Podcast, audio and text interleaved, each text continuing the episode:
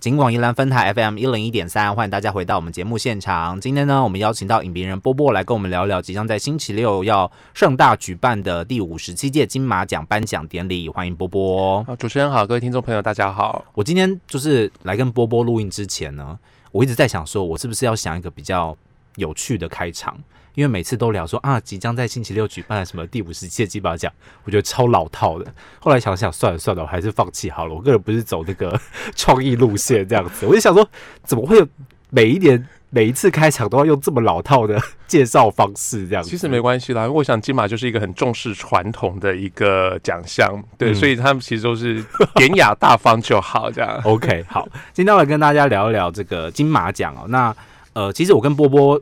两个人在过去这两个星期，我刚我当然不能跟波波比了哈，波波看的电影当然是比我多了，就是 N 倍这样子。我就是挑挑几部哎，maybe 自己有兴趣的，然后再加上入围的电影，我会大量的就是观赏完毕这样子。除了我自己真的没有办法看完的纪录片之外，没关系，我帮你补齐了。OK，好，那今天要请这个波波来跟我们听众朋友分享这个金马奖哦。其实，在今年的整个世界环境，大家都知道受到了疫情的影响，各个产业都呃或多或少一定会有一些不太顺利的地方。然后在影展这件事情，因为它就是一群人必须要群聚群聚看电影啊。对，然后这件事情如果要发生在西方国家的话，几乎是不可能的。目前其实很多国外的戏院目前还是在 lockdown 的状态下，就是在美国其实是有很多的戏院是没办法营业的，对，甚至影响到。呃，隔年的奥斯卡延期，还有规则改变，对，没错、嗯。所以现在可以在台湾看到一个这么盛大的影展，而且我们不用做梅花座，哦、嗯，是一件很幸福的事情。不用做梅花座，票会比较好买，知道吧？不然很痛苦，买票是一件很痛苦的事。那是不是请这个波波来跟我们听众朋友分享一下？其实，呃，在最近这几年，金马奖的确，之前我们可能会觉得金马奖距离我们很遥远，哦、嗯，这个上映的片我们也都看不到，哦、嗯。那可是现在，其实每一年。这个入围名单公布的时候，我们的这个金马执委会的执行长文天祥老师都会说，其实这些片在金马奖都可以很很轻易的看到了，对，没错，对，嗯，对。那其实呃，这几年其实金马奖从早期的只限定于台港的电影，到后来连中国电影，甚至整个华语地区，只要讲华语、华人制作的电影都能够包含进来之后，其实当然呃。很多电影其实，在金马奖公布的时候，其实观众都还没看过，嗯，甚至连这部片子有被制作都还不清楚，嗯，对。所以早年其实说真的，很多入围名单出来，甚至到颁奖的那一刻，其实我们都还不知道这个电影长什么样子，嗯。那真的也是多亏于金马影展，然后金马执行委员会他们其实，在呃金马影展当中大力的推广这些片子，嗯，呃，其实我也记得，其实也在是近年的事情了，就是。呃，以前不会把金马奖入围的电影在所有都放在金马影展当中哦，所以有一在早期的时候是并没有办法全部都看到的。对，可能其实即使你看金马影展，可能也没有办法看到所有的片子。嗯，对，那甚至如果早年有收集手册、影展手册的观众的话，可能也知道说那个金马奖入围影片的那个项目，通常是摆在最后。对。对，整本手册最后的那一段，对。对。那其实后来金马执行委员会他们改变了一些做法，他们、嗯、我记得有一年我忘记是哪一年，他把那个手册的第一 part 就是放金马奖入围影片，嗯，然后大家其实开始关注到这些可能没机会看到的呃中国电影。或是其他华语华语片，嗯，那所以开始有机会触碰到之后，我会发现，哎、欸，金马奖其实呃金马影展其实是一个很好接触的一个开始，嗯，对，因为你如果不看金马影展，可能这些电影之后。我们知道，其实中国电影有一个容额，每年十部的容额的限制。对对，所以你可能不知道要到等到什么时候才能看到。嗯，对。那一部分参与度也也可能比较低。对。那再来的话，可能是话题也过了。嗯，对。所以其实变成影迷们呢，第一时间都去抢的就是入围电影。对。所以这几年入围电影反而是最难抢的一一群呃一批片子这样。而且我觉得，因为我看金马影展大概到今年三四年了，当然之前有一年在宜兰举办的时候，那一年是看的还蛮勤快的，也是。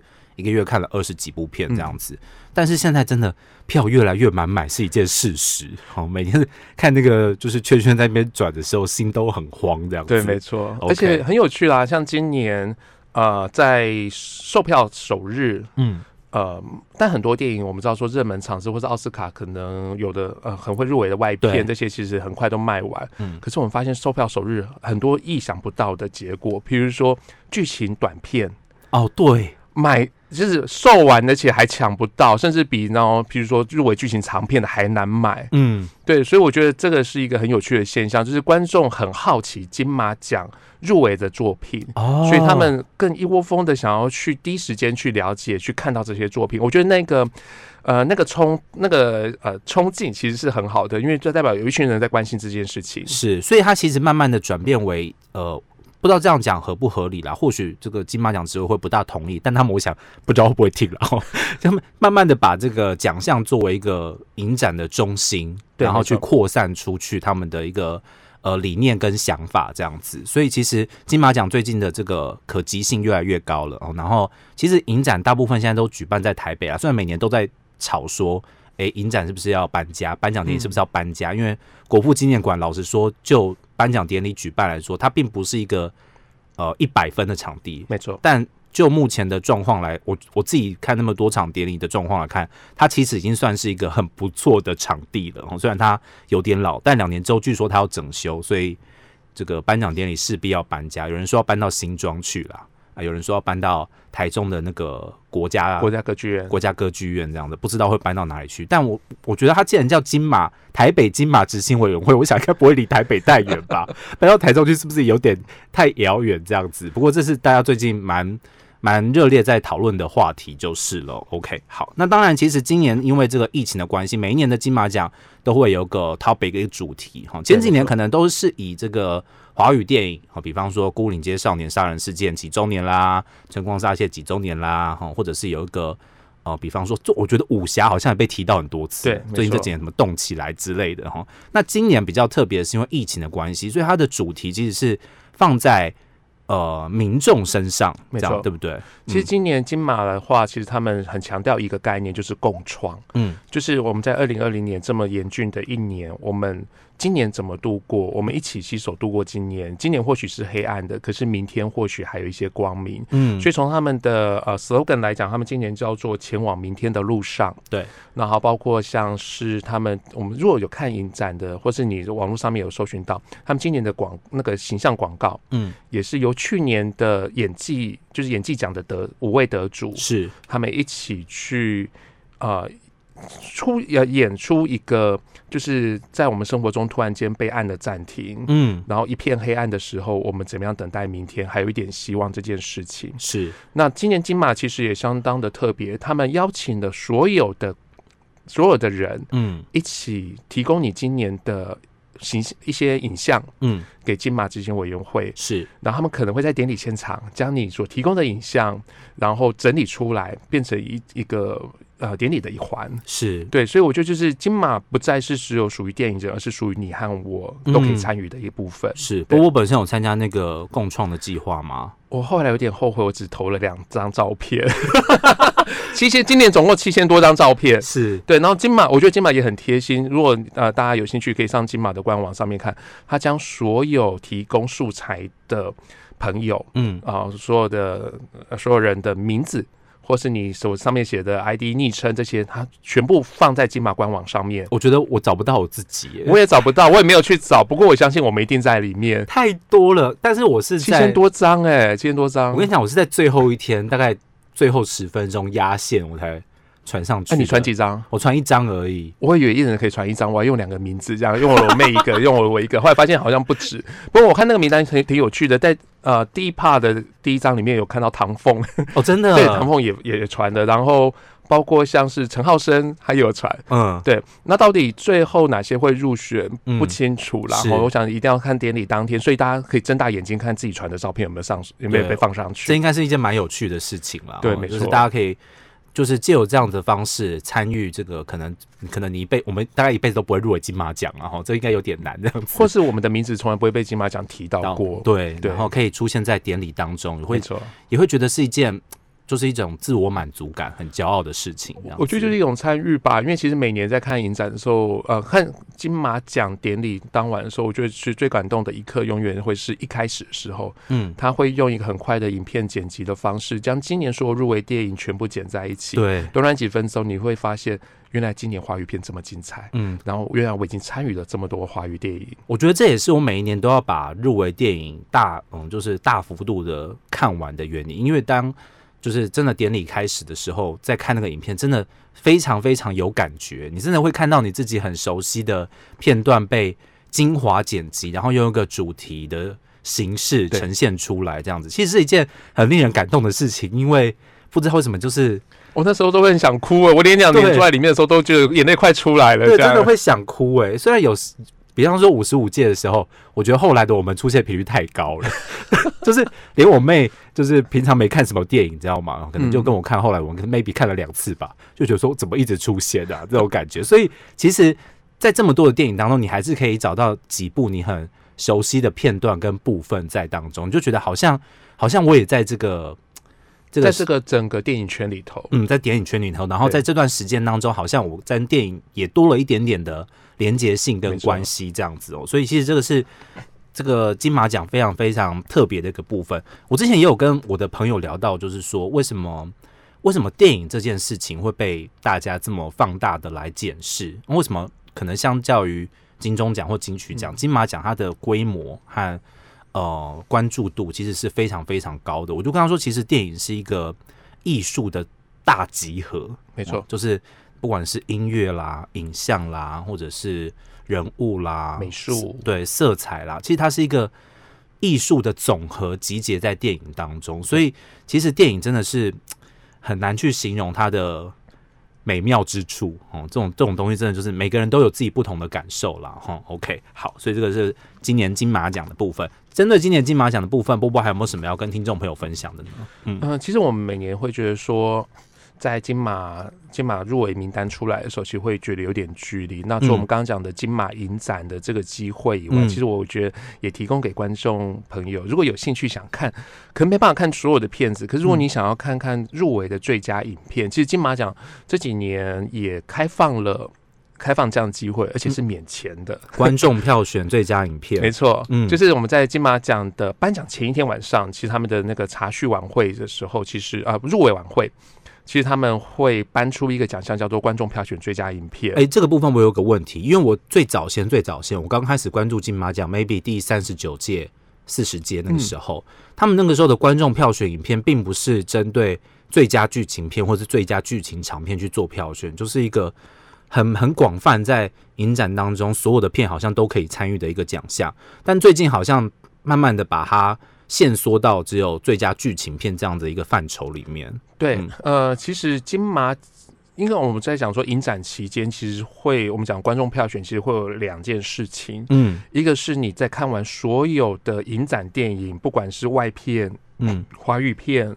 有入围没入围的，嗯，你只要是在影展放映的大小啊，不管是长或短的片电影，其实每一部片你都可以打分数。这部这件事情从你刚开始参与金马影展的时候，它就在进行中了。其实就都我印象中都有，但十几年来，其实印象这件事情都有，只是形式上不同。今现在这几年，但金马就直接在那个我们印出来的票券上面会有一联，你可以撕下来直接投进去。嗯、对，那其实它早期比较像是现在台北电影节的做法，就是发一张那个观众票选单。OK，对所以都是撕星星。评分一到五颗星这样子，对，对，对，对，没错。然后呃，这个名单出来的时候，我们就可以在每天的金马的官网上面可以看到，就是到截至目前为止，观众最喜欢的。分数最高的电影是什么？那这当然是不论国片外片都有。嗯，那今年蛮特别，今年是在二十强里面有很多的台湾电影，哦、包括像是《孤味》现在是拿到第一名，嗯、然后呃，《消失的情人节》也是盘踞那个榜首很久了，后来才被《孤味》挤下来。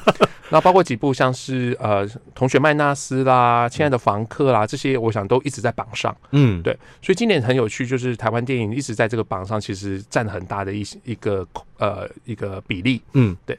那当然，除了这个观众票选看完的呃观众票选奖以外，其实另外一个就是金马跟金马奖最佳剧情片有关的，就是他会邀请这几年都是找台湾三个城市，嗯，然后这三个城市分别在一个周末两天的时间里面，将五部的最佳影剧情长片入围的，把它播播放。对，播放完之后，这观众必须要看完啊、呃。第一个，观众必须要上金马官网去登记，嗯，然后报名完之后，金马执行委员会才会通知你有没有入选。对对，那如果入选的话，你必须要在第一天将就必须把这五部片全部看完，而且不可以中间挑着看。哦，你不要从第一部开始看，你要全部都看完才可以、哦。对对，中间如果有漏，譬如说某某一场你没进场，对不起，你后面的电影就不能看了，因为他务必希望所有观众能够看完所有电影，不管你是不是以前有看过，或者是你是不是在。影片里面睡着了，对对对对对，反正你只要人在里头，我都算数。是对，所以你五部片都看完，都有盖完章之后，你在最后一天可以去投下你的最佳影片哦。将北中南这三个地区的最佳影片全部集中在一起之后，在颁奖典礼前一天晚上会公布观众票选最佳影片。我觉得他们应该要办一个那个开票开票晚会之类的，开票晚会吗？对，这么多这么多的那个。观众嘛，对，就是办一个开票，我会感觉好像也不错。其实大家还蛮好奇，到底那个名次会怎么排这样？可是也很伤耶。对于对于没有，就是可能比较名次落后的片，的确是蛮 蛮伤人的。这也是，就是大家其实不大喜欢去讲说，哎，谁得奖，谁是第二名这件事情。有些人其实不喜欢去聊这件事，觉得这其实是一件。很伤人的事。我想金马执行委员会其实还蛮厚道的啦，所以他们应该是不会开票。不过原则上前一天晚上，大概我觉得这蛮有趣，就是可以看到观众的口味跟评审的喜好，其实会有时候很大的不同。是，那当然，呃，去年应该是少见的，就是两个是一致、一模一样的。对，因为以往我觉得以往好像大家对于哦，在剧情长片的部分啊，我觉得好像大家对于那个台湾的电影。接受度还是相对观众的部分来说，接受度还是高一点。我不知道是呃，可能 maybe 文化可及性啊，或者是爱国情操之类的。因为我本身参加过三次观众票选，我的确有一些爱国情操会在心中慢慢的作祟这样子。可是我那一点没有投给台湾电影，因为我真的我真的比较喜欢另外一个国家的电影，所以我把片子。就是投票投给另外一个国家的电影，然后我投的那一部片果然就没上，好这样子。哇，其实，在投票的时候，我自己也会有心中有千言万语，这样就会想会想很多，为什么要投给这一部？那我就决定的理由是什么？可是，但没有人会问你这件事情，嗯、就是在心里头演出。那最后我决定，我就是要选这一部电影。其实我前两年也是这样，然后都没有，也都跟最后的结果不一样。是，我总之就是你参与的这件事情，嗯，有机会事先看到，我就觉得这也是金马执行委员会希望将金马奖变得更接近于民众的一个方式。嗯。呃，那我今年是参加那个高雄的场次，睽违、哦、睽违十年，我终于参加到金马奖的观众票选评审。之前在宜兰有，因为宜兰曾经举办过金马奖，对，没错，所以他曾经有办过这样子的观众票选活动。我不知道听众朋友当时有没有去参加？那两年对我来说是非常非常非常有趣的体验，在台湾没有办法看到这些 maybe 中国大陆或者是香港的电影，尤其在台在宜兰的部分，然后这个艺术。院线要上映的几率根本就是微乎其微，对哦，这样子。所以当时看到那些片的时候，我其实心里面真的是很开心，然后也很感动的一个感受。然后这次到高雄去，我也觉得，诶，高雄有一个很特别的电影馆，然后可以顺便游览街。虽然真的高铁票有点伤了哈，对我来说有点伤，但是睽违那么久，可以再参加，然后投下自己心目当中的票。你投下那一票的时候，其实你不会去管说。不会像你知道，不会像我们选举在投票的时候，嗯、你可能会有一些弃保效应。不会，你在投金马奖的时候，你不会有弃保效应，你就是想要支持你最喜欢的那部电影，希望它可以上。没错，就这么简单而已。所以其实呃，金马奖最近在这个呃跟观众的可及性上面，希望可以跟观众多接近。然后其实电影本身就是一个跟观众很接近的东西，只要你花。一个一段时间，maybe 两个小时，你不管在家里，在电影院。虽然我个人是觉得电影就是要在电影院看了啊，嗯、那个整个氛围不一样，对设备效果。然后我是一个比较容易分心的人哈，所以我我觉得在电影院里面，我比较能够专心，就是做这件事情，看电影。那当然，这个金马奖即将在这个星期六要公布了。或许大家对于今年的入围影片还没有全部都看完哦，当然大部分的人应该不会全部都看完啦。